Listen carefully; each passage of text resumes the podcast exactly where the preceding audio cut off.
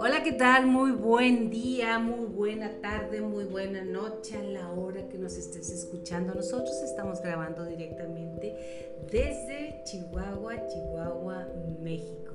Así es, estamos grabando para ti, para que lo sientas, lo vivas y estemos acompañados, que eso es muy importante. Te agradezco que nos acompañes y lo que me encanta es darle la bienvenida a la doctora Ana Gaby Reta y Duarte ella es todo lo que ha querido ser y lo que sigue. ¿eh? Es escritora, es doctora en cuanto a almas, porque viejas qué bueno es para doctora corazón. Uf, buenísima. Nos limpia, nos, nos, cuida y nos cura la seriedad, aparte de ser dentista, aparte de ser fashionista y aparte de ser todo todo lo que una mujer de la vida puede ser, pero ahorita, en este momento, viene su faceta de escritora en poemas. Bienvenida, doctora Ana Gaby, ¿cómo estás? Muchas gracias, Yola, por recibirme de vuelta en tu en esta grabación tan padre que haces, que se me hace muy moderna y, estoy encantada con ella. ¿eh? Muchas A mí me encanta, porque es una forma de comunicación. Tú sabes, Lolita, que hay una edad en la cual dentro de ciertos puntos se va diluyendo la presencia de los que somos tones. Entonces, cincuentonas, la vida ya no, tus hijos ya no dependen de ti. Y aquí nos comunicamos, aquí estamos y nos acompañamos, crecemos, que eso es bien importante y que esto no se acaba, esto que se llama vida no se acaba hasta que se acaba. Claro, crecemos y crecimos. Crecimos y crecimos mucho. Y, yo creo que tenemos que tenemos que, dar una, dejar una constancia de ese crecimiento tan padre que tuvimos, que hemos tenido todos al criar hijos, al, al hacer nuestros negocios, nuestras vidas. Ha sido muy padre y, todas esas vivencias y todas esas experiencias las podemos encontrar en la poesía precisamente porque, porque con los que hacemos poesía somos cazadores de momentos. Y la vida está hecha de momentos. Exactamente, la vida está hecha de momentos y es, ah, y es plasmar el sabor de cada, no sé, el sabor de cocinar. Puedes hacer un, un poema con la cocina o puedes hacer un poema, no sé, ah, yo hice un poema de un botiquín, por ejemplo, en una clase, sí, en una clase. ¿eh? Creo que fue cuando me encontró la poesía a mí. Eh, yo no la escogí, una maestra de, de psicoanálisis del personaje me dijo que mi prosa era muy poética y que si no quería tomar clases de poesía y dije, bueno, pues no estaría mal.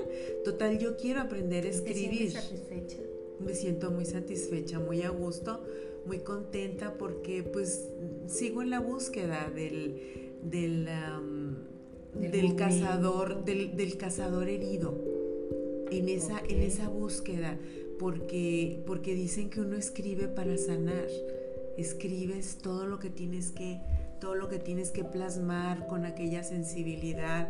Y bueno, pues es un arte como cualquier otro, como pintar, es pintar un momento con palabras o es, o es danzar, es danzar en al sol con palabras. O es, lindo. O es plasmar todo aquello que los que no tenemos ese don, que reconozco en Anagabi, quisiéramos poner para poder continuar en la vida.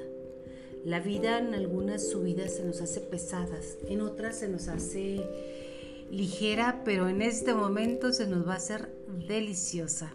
De verdad, desde que escuché el título Sillón Escarlata, mi mente empezó a dar vueltas, a pensar, a sentir. Y yo te invito a ti, que nos estás escuchando, a que cierres los ojos nos escuches, pero más importante, te conectes contigo mismo, con tu ser, con tu amor y con la alegría de vivir. Adelante, doctor. Sillón escarlata, diluvio nocturno, hotel de lujo, piso 23. ¿Recuerdas?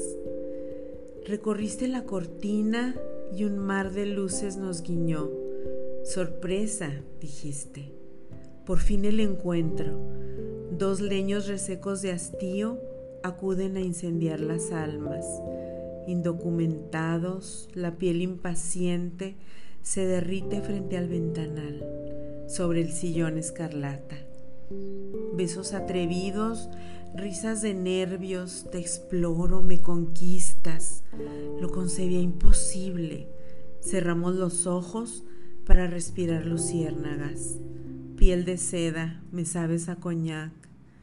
Los sentidos al filo, languidez y llovizna, ansiadas mieles de agonía, sagrados frutos como ofrenda al cenote de fondo infinito, descalzos a la gloria, una vez y otra vez y otra. El sillón escarlata en silencio languidece, como sentencia la despedida, los ojos en el horizonte, húmedos por la sal del ayer.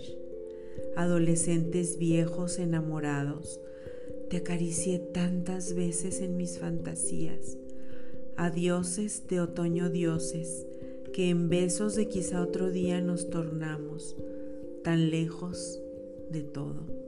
Te querré siempre, dijiste. Un día preferiste olvidarlo.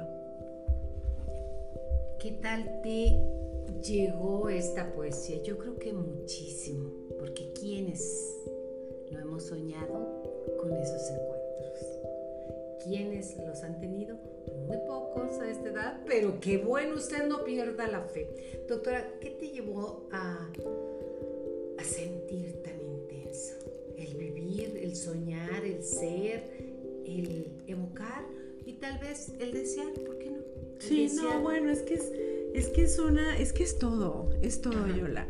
Es, es que empecé a leer de muy chica, muy, muy chica, como en la secundaria eh, me leía Nietzsche o me leí, no sé, La Ilíada y la Odisea, o sea, eh, libros que no tenía yo edad para comprender. y, yo creo que ahí fue donde aprendí a escribir, aprendí a, a, expresar lo que yo quería de una manera, de una manera correcta. Entonces yo era la que escribía la notita para, no sé, para el cumpleaños, la notita para el muertito, la notita para... Y siempre me decían, oye, es que escribes muy bonito, es que escribes muy bonito. Y al cumplir determinada edad, no te voy a decir cuántos. No, no. Al cumplir determinada edad dije, bueno, tengo que, tengo que crecer mis conexiones neuronales a determinada edad y estaba entre aprender a tocar el saxofón, que me encanta el jazz, y, y escribir. Y dije, bueno, bueno, a la escritura le llevo más camino que al, que al jazz. Y como que la soplada, pues no se me da mucho ya. pues sí, yo creo que sí, eso es cierto, es la sopla. Pero fíjese nada más, como muchas personas que somos tones y tones pensamos que ya vamos de bajadita, que ya nos vamos diluyendo con nuestras canas o nuestras arrugas, pero la vida es plenitud en este momento, es alegría, es esperanza, es todo. ¿Qué seríamos sin las personas como tú, Ana Gaby, que nos llevas a evocar, a soñar y a disfrutar? ¿Qué seríamos como seres humanos? Tenemos que salir de esta de este encierro, de esto no ver, de esto de no sentir. ¿Por qué? Porque estamos a lo que sucede afuera olvidándote que tú eres el protagonista de tu historia. Así es, somos los protagonistas, somos los escritores y, pues hay de nosotros si escribimos ah, una historia desabrida o escribimos una historia apasionada y apasionante y la dejamos para quien venga y para quien la quiera leer y para quien quiera sentir. eso es lo importante. Sentir, vivir. Antes de cortar, porque ya estamos llegando al final de, esta, de este episodio, nuestros hijos nos observan, les enseñas a vivir, les enseñas a decidir, les enseñas el camino y si tu camino es agreste y seco, eso les estás enseñando. ¿Qué quieres para, para ti y para tus descendientes? Muchísimas gracias por acompañarnos, Ana Gaby. Me encanta, me encanta que esté aquí, me encanta que tú nos acompañes. Y lo más importante, tenemos una cita, de verdad, otra noche de estas en las que queramos sentirnos algo más que mamás